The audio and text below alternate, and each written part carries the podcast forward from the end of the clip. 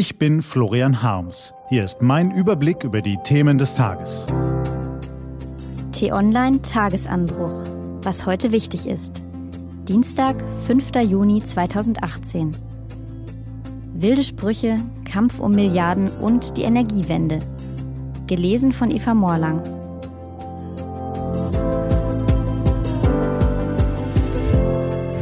Was war? Neuer US-Botschafter sorgt für Aufregung. Die internationale Politik gleicht derzeit einem Jahrmarkt.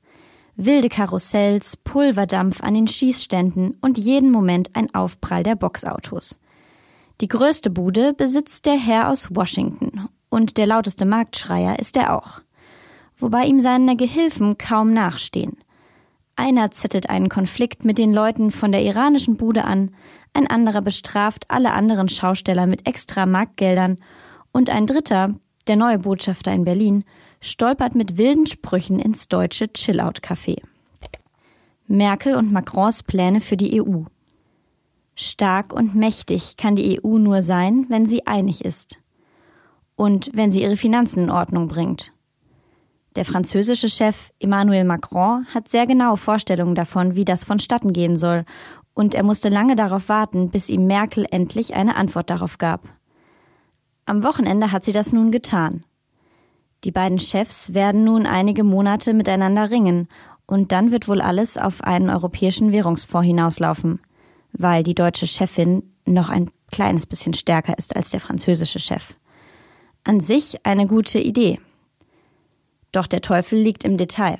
Ein solcher Fonds kann nur dann funktionieren, wenn es Kredite nur gegen Reformen gibt, schreibt die T-Online-Wirtschaftskolumnistin Ursula Weidenfeld.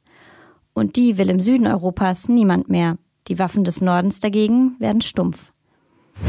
Was steht an? Die T-Online-Redaktion blickt für Sie heute unter anderem auf diese Themen. Am Vormittag eröffnet Peter Altmaier in Berlin die wichtigste Konferenz zur Energiewende – Dort wird er zeigen können, was seine Vorstellungen von dieser Energiewende sind. Bisher geht es nicht wirklich voran. Was macht eigentlich die SPD? Ach ja, die will sich aus dem Umfragetief herauskämpfen.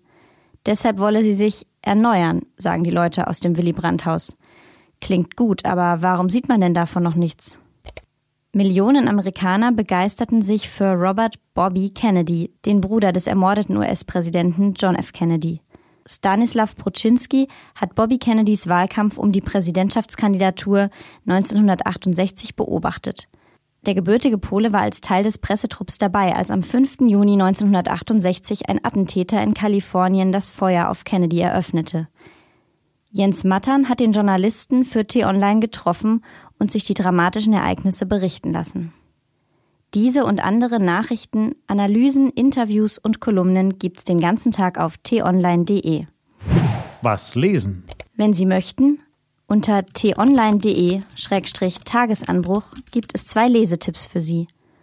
Heute geht es um die finale Aufstellung des WM-Kaders und um Videoschnipsel, die Aufklärung bringen sollen zu einer Demonstration im Jahr 2014 in Kiew, bei der mehr als 50 Menschen starben.